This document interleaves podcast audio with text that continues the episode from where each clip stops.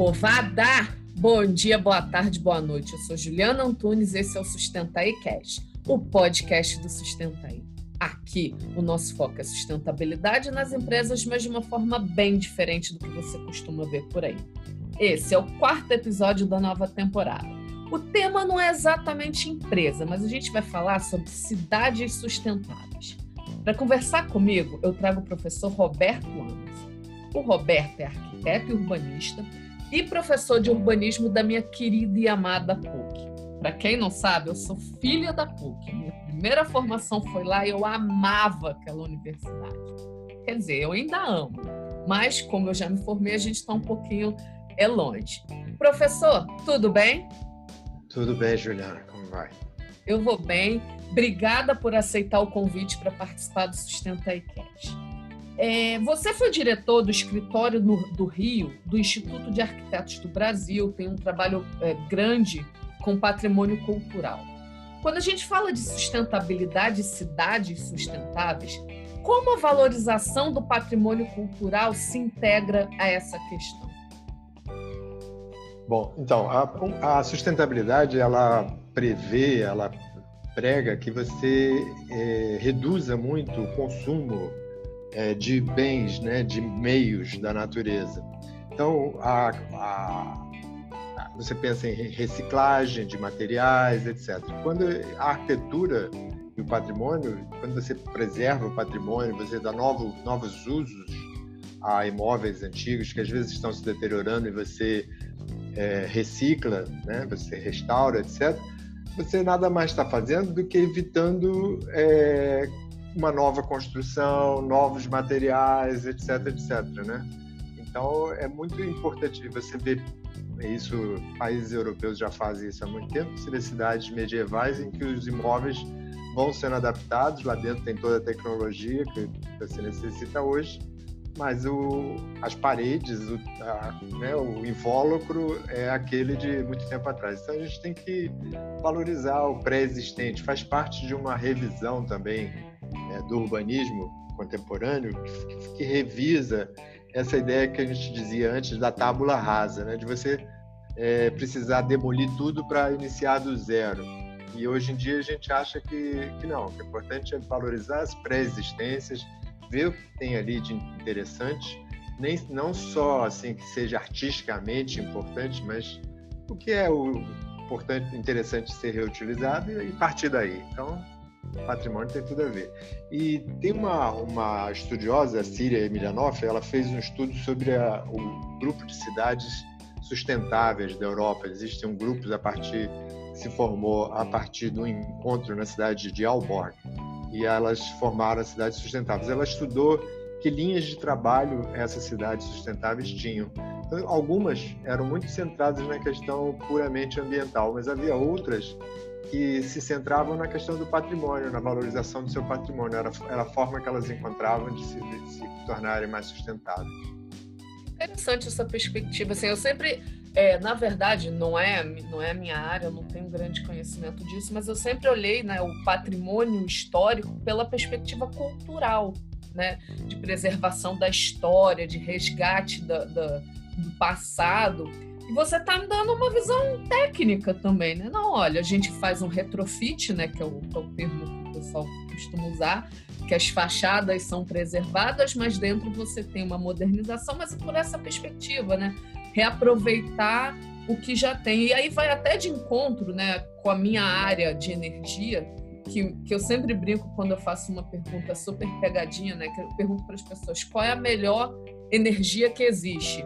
Aí todo mundo fala, ah, é energia solar, é energia eólica, não, é energia eficiente, né? É, o que já existe, porque você precisa de grandes obras hoje, a, a, a, a, macro geração precisa de grandes obras e que geram grandes impactos. Então, se você conseguir é, dentro da, da obra que já existiu, gerar mais eficiência, você vai precisar de menos construção depois. E eu acho que é a mesma lógica que você deu para a perspectiva de patrimônio cultural, mas de um viés mais de não ambiental, mas também não cultural, mas de um viés mais estratégico. Achei bem interessante. Posso te dar um exemplo curioso claro. que aconteceu no Rio?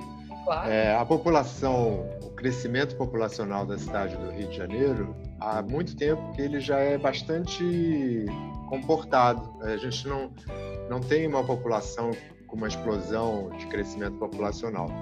No entanto, o que nós vimos quando a gente analisa os censos das últimas décadas, a gente percebe que uma, uma quantidade enorme da população se moveu em direção à Zona Oeste, Barra da Tijuca, bairros Campo Grande, Bangu, etc., abandonando áreas já é, prontas, áreas com infraestrutura, como a Zona Norte, a área central.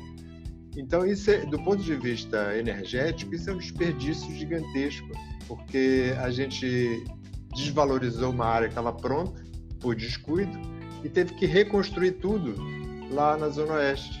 Escolas, ah, é, ruas, eletricidade. Estrutura, né? É. Estrutura. Então, é, se, se houvesse uma, uma gestão da cidade pensando nisso, jamais se deixaria a Zona Norte é, abandonada e esvaziar como ela aconteceu. Entendi. Pois é, né? Isso é, isso é triste, na verdade. E aí, professor, entrando na, na, na, na seara né, de cidades sustentáveis, assim, eu sempre prego que a gente tem que olhar por múltiplas perspectivas, né? Sistemas de uma cidade, esgoto, resíduo, energia, transporte, moradia. Eu já fiz essa pergunta para engenheiros civis e eles têm uma visão um pouco diferente do arquiteto do urbanista, né? Do ponto de vista do urbanismo, o que, que é uma cidade sustentável? Pois é, a gente tem, é, a gente tem engenheiros que são aliados, né, que compreendem essa questão e tal, mas, assim, de um modo geral, a engenharia ela vê a coisa de um ponto de vista de achar soluções e, e nem sempre essa solução é a mais sustentável. E é curioso, por exemplo, os primeiros órgãos de ambientais, tanto a FEMA quanto a, a, a CETESB, eles traziam no nome engenharia. A FEMA é a Fundação de Engenharia Ambiental, CETESB também. Porque se imaginava que a questão da sustentabilidade era um problema de engenharia, de você pensar formas técnicas de resolver o problema. Então, é, e, e, é sempre o que se fez, quer dizer, você pega a água pluvial, o que, que você faz? Você capta a água pluvial da forma mais eficiente possível, eficiente no sentido de, de rapidez, é, canaliza, coloca numa, numa tubulação subterrânea, manda para longe dos seus olhos. Vai cair num rio que vai encher, que vai inundar uma área distante da sua vista. Só que a cidade é, é, é grande e acaba inundando a própria cidade. Então isso não é solução, você mandar o problema lá para diante. Hoje em dia a gente tem, a gente pensa justamente como resolver o problema é, localmente. Então é, a gente tem que fazer com que a água, as águas pluviais tentem se infiltrar no solo localmente. O resíduo vai ser captado pelos sistemas é, de captação de águas pluviais e quando eles são captados, eles têm que ser levados para bacias de acumulação, para outros lugares onde, que, onde eles não impactem negativamente a cidade. Da mesma forma, o esgoto, você vê, no Rio de Janeiro, a gente com uma lógica é, um pouco antiga, nós juntamos áreas gigantescas de, de, captação de esgoto. Então, você, por exemplo, você vai de noite numa balada na Lapa e o esgoto que você deixou, os resíduos de esgoto que você deixou na Lapa, vai percorrer metade da cidade até chegar ao emissário de Ipanema. Então, aquilo vai percorrer a cidade inteira. Do, da mesma forma, todo esgoto, quer dizer, deverá, no dia que houver captação, porque ainda não há captação, mas a previsão é que todo esgoto da Zona Norte se, seja enviado para aquela super estação de tratamento em alegria. Então você cria um problema imenso quando você junta os problemas e joga para um ponto distante. A ideia hoje é você tentar resolver localmente, você é, inserir as coisas nos ciclos naturais. A água da chuva tem que penetrar no solo e entrar no lençol freático. O esgoto tem que se resolver localmente. A, a, a, os, os, o que a gente chamava de lixo, que hoje a gente pensa como resíduo sólido, nem todo ele tem que terminar num, numa estação de tratamento, né? Você tem que, mas o ideal é que você consiga localmente separar, reciclar, transformar em adubo, sei lá, enfim. Então essa é uma visão que, que vai mudando, né? Só tem um livro que eu gosto muito, é o meu livro favorito, chamado Capitalismo Natural Um dos capítulos é sobre cidades e bairros sustentáveis. Dentro de uma lógica relativamente linear que não atende às demandas de sustentabilidade, a gente tende a achar que para resolver o problema de mobilidade basta investir em transporte público de massa e de qualidade. Nesse livro, tem uma passagem muito interessante que o autor fala que a maioria das pessoas acredita que a alternativa para os automóveis é o transporte coletivo melhor. E, na verdade, são os bairros melhores. O que você, como urbanista, pensa disso? Eu concordo plenamente. É, a gente tem que, hoje em dia, a gente defende a noção de cidade compacta. Né? É, a, a, Comissão Europeia vem defendendo essa, essa noção de cidade compacta, uma cidade que não se espraie indefinidamente. Você vê o Rio de Janeiro, a gente está crescendo, ameaçando agora Guaratiba, é uma área de sítios, plantações, etc. A minha mãe estão... tinha, tinha terreno lá em Guaratiba. A ideia era é. para justamente para daqui. Isso quando a gente veio morar no Rio, né? Que tem muito tempo já. E a ideia era assim, era para ficar lá eternamente, um dia construir um sítio, uma chácara, né? Acabou que ela vendeu por outros motivos, mas ela sempre pensou nisso. Mas você vê, o plano diretor do Rio de Janeiro eliminou a noção de, de área rural. Todo o território da cidade do Rio de Janeiro hoje é área urbana, passível de ser edificada como cidade. Isso é um equívoco gigantesco. Então a cidade vai se espraiando e é, fica é um custo enorme para levar a infraestrutura para esses lugares e um custo enorme para você levar transporte de qualidade até essas pontas. E, e ainda por cima, perda de horas de, de lazer em que as pessoas perdem nesse movimento pendular, vindo para o trabalho, etc., porque o trabalho não está perto das suas casas. Então a gente imagina que uma cidade ideal, primeiro, ela, ela seja compacta, né, que ela não cresça tanto em direção à periferia, que o, que o trabalho, a oferta de trabalho, esteja bem distribuída entre os vários centros de bairro dessa cidade. E, e que eu, você não precise desse movimento pendular. O, o plano é, para a área, a área é, metropolitana de Paris, ele defendia uma solução extremamente radical, que eu achei curiosíssima, difícil de implementar, mas eles propunham simplesmente cortar partes do trem regional que já existe, que funciona há décadas e que é um trem de alta velocidade e que leva as pessoas bem distantes do centro de Paris. Então eles propunham cortar as extremidades, eliminar, simplesmente sumir com algumas estações nas extremidades, de forma a desencorajar que as pessoas fossem morar distante da área central. Então, mudando a lógica, a lógica era tudo bem, vá morar longe, que o Estado garante o transporte, vai, vai levar um transporte até lá. E agora seria o, o contrário, seria, por favor, aproxime-se, porque fica muito caro e muito é, ruim do ponto de vista da sustentabilidade ter é, esse deslocamento tão gigante e levar infraestrutura para tão longe, etc, etc. Então, é isso, uma cidade... A gente tem que repensar as nossas cidades não estamos prontos, é um trabalho de longo prazo, mas tem que ter o conceito, né? Eu achei, achei bem interessante essa. Eu não conhecia, não sabia dessa, dessa proposta de Paris, não sei como é que isso está se. se é, como é que eles estão implementando, se vai implementar, ou se foi só uma proposta, enfim. Mas aí eu fico pensando que, por exemplo, quem mora em Santa Cruz e trabalha no centro, né?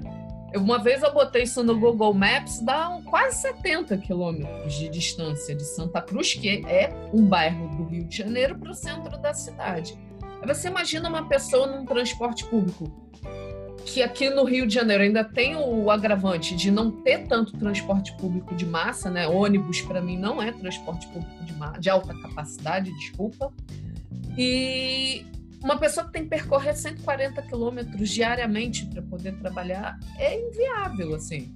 E, aí eu penso, né, novas centralidades de você criar microcentros para as pessoas é, fazerem pequenos deslocamentos ou então reduzir os deslocamentos motorizados. Eu, é, é, é dentro de, do, do, meu, do meu conhecimento de leiga, né? Eu penso mais um pouco de, de cidades sustentáveis por essa por essa perspectiva também, né? Mas aí está dentro do conceito de cidades compactas, né? Professor. É, a ideia é essa. É só, só terminar um comentário sobre isso que você falou. O, a ideia é um pouco essa, de redistribuir a oferta de trabalho. E a, o poder público tem a capacidade de, de fazer isso, via incentivos fiscais, etc.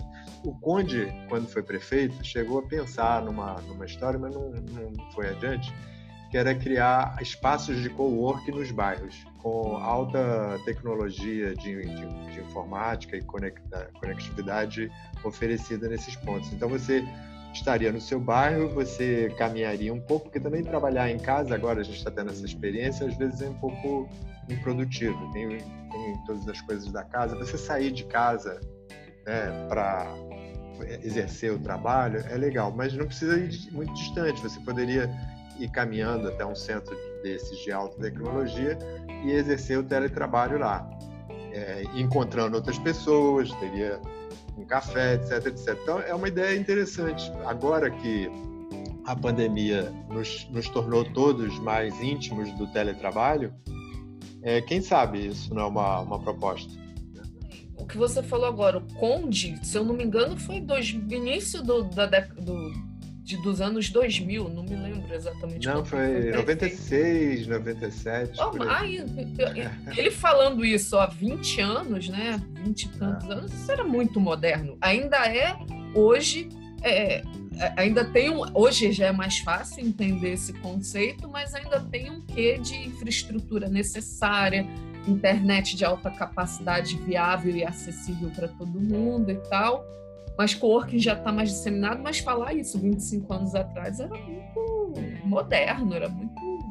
Gostei, não, não sabia desse viés dele, não.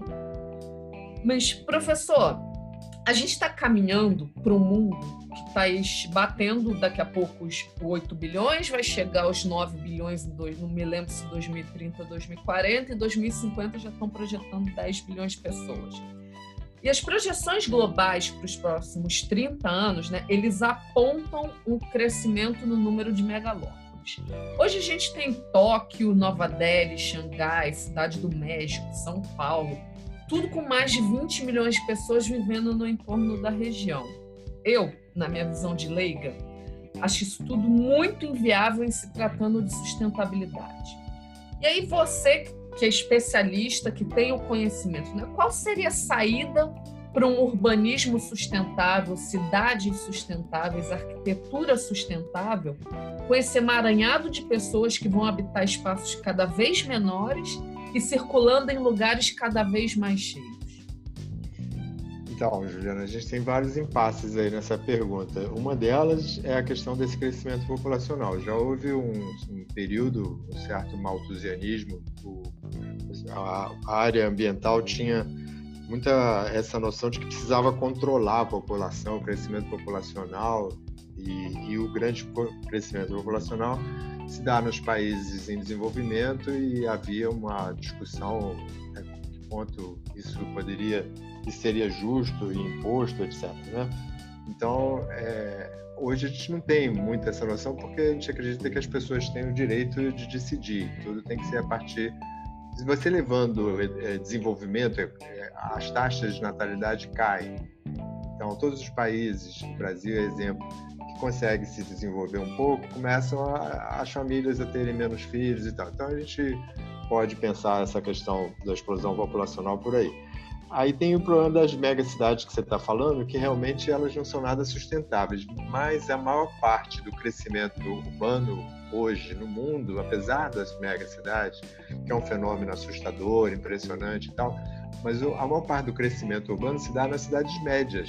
Né? São as cidades médias que estão recebendo a, a, a massa de população que ainda, de alguma forma, está saindo do campo. Né? Principalmente, a gente vê esse movimento de saída do campo ainda na China, na, na África, uma parte da Ásia e tal, na Índia, e, e está sendo absorvido por uma parte das cidades médias. Mas se fosse só isso, ainda era bom. O grande problema é que é a pobreza. O que domina o mundo hoje, esse é o grande problema, é a pobreza. A, a, essa massa populacional que está se urbanizando no mundo, é, ela está se favelizando de verdade. Ah, o que mais cresce no mundo são as áreas favelizadas. E isso é uma tremenda falência da nossa capacidade, porque cidade, o nome cidade, está ligado à civilidade, civilização, uma série de sentimentos nobres, é, como se fosse uma, um processo de evolução cultural. E de verdade, quando a gente olha para o que está acontecendo no mundo, é um processo de uma urbanização como favela, em forma de favela. A, as áreas, e, e, já você não consegue nem se favelizar mais. Existem situações limite. No Cairo, tem uma necro, necrópolis. Eles invadiram um cemitério, transformaram esse cemitério em residência. Então, eles usam as tumbas como residência. É, a, a, tem cidades é, África, em África e Ásia em que Etiópia, por exemplo, é um exemplo, é, 90% da área urbana da cidade é favela da cidade. Então esse é o maior problema. O, a mega cidade, do ponto de vista da sustentabilidade, é um problema, mas ela é um problema que a gente, digamos, é, vai aprendendo como gerir. Né? Eh, tem ilha de calor, tem todas essas questões e a, e a como trazer água, trazer mantimentos para uma mega cidade são desafios enormes. Mas maior do que isso é o desafio do processo de favelização da população mundial. Isso a gente vai ter que enfrentar se a gente não, não, quer, não, não quiser cair numa barbárie. Nossa, isso é chocante eu estar tá ouvindo isso. Eu não tinha a menor noção, professor. Assim, é bem.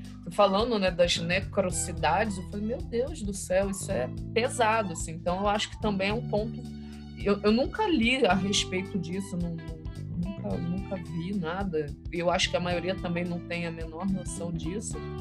Realmente é uma questão muito. E, e tem até também uma, uma, vários estudos que apontam que é, é, a, correlação pobreza e degradação ambiental, né? Então falam disso. As pessoas estão mudando para as cidades e aí tem um fenômeno, né? As mudanças climáticas estão forçando as, é, a migração do campo para a cidade, principalmente porque a área agrícola vai ser muito afetada. Então isso também é, é uma meio que indiretamente acaba sendo uma um impacto das mudanças climáticas. A gente vai infelizmente, a gente vai acabar vendo isso com mais recorrência nas próximas décadas. Professor Roberto, muito obrigada pela sua participação. Foi um prazer enorme bater esse papo com vocês. É um tema gigante e muito interessante, né? Porque é, você fala de água, depois fala de energia, depois fala de pobreza, depois fala de patrimônio cultural e vai puxando um monte de coisa. A gente podia ficar aqui horas conversando, né? Eu agradeço de verdade a sua disponibilidade em ajudar a fazer o Sustenta iCast. Eu queria que você deixasse um recado para a galera que está nos ouvindo aqui e para entender um pouquinho mais também de cidades sustentáveis. Né? Então, Juliana, eu, eu agradeço muito Estou é, à disposição. Se você quiser marcar outra vez, pode me chamar. Com certeza. É, a gente tem que pensar na cidade sustentável é, como um ideal. É, ela não, ela é, ela é impossível, porque a sustentabilidade é, ela depende de quem está falando para você definir o que é sustentável. Para um empresário é uma coisa, para um militante é outra. Então sempre você tem que fazer essa pergunta: sustentar o quê e para quem, né? Tem um e marco aí, zero da sustentabilidade, né? da cidade sustentável. Não então... existe um, esse modelo ideal. A gente tem que pensar na, na ideia da cidade sustentável como algo em construção, um modelo a ser perseguido e tal. Mas que a gente tem que trabalhar por ele. Né? É, é, aquela menina que, que, protesta todas as sextas-feiras, a ah. Thunberg, é, ela, Greta Thunberg. Greta Thunberg. Ela é inspiradora, porque ela nos mostra que cada um de nós tem algo a fazer. Se você não. Ela é uma, uma adolescente, o máximo que estava no alcance dela era ir para a rua com um cartazinho. E ela foi e, e mexeu com o mundo. Então, a gente é, o problema é gigantesco, mas a gente não pode desistir. A gente tem que se engajar, tem que estar pensando no dia a dia seja desde a nossa sacolinha reciclável, quando a gente vai ao supermercado, até pensar, se engajar em movimentos e eleger melhor, etc. Tem muita coisa para cada um de nós fazer e tem que estar ligado nisso. E aí, galera, curtiu? Ontem a gente estreou Sustenta e Talks no YouTube. Foi uma live maravilhosa sobre o papel da mulher na sustentabilidade. gravação vai ficar disponível no canal e todo mundo está convidado a assistir. E já que você vai assistir a live, aproveita curte a gente lá, ativa o sininho para saber quando vai ter vídeo novo e dá também aquele joinha maroto no nosso Facebook e no Instagram, tudo barra sustenta aí. E acessa o blog sustentabilidadecorporativa.com. Até a próxima quinta e fui!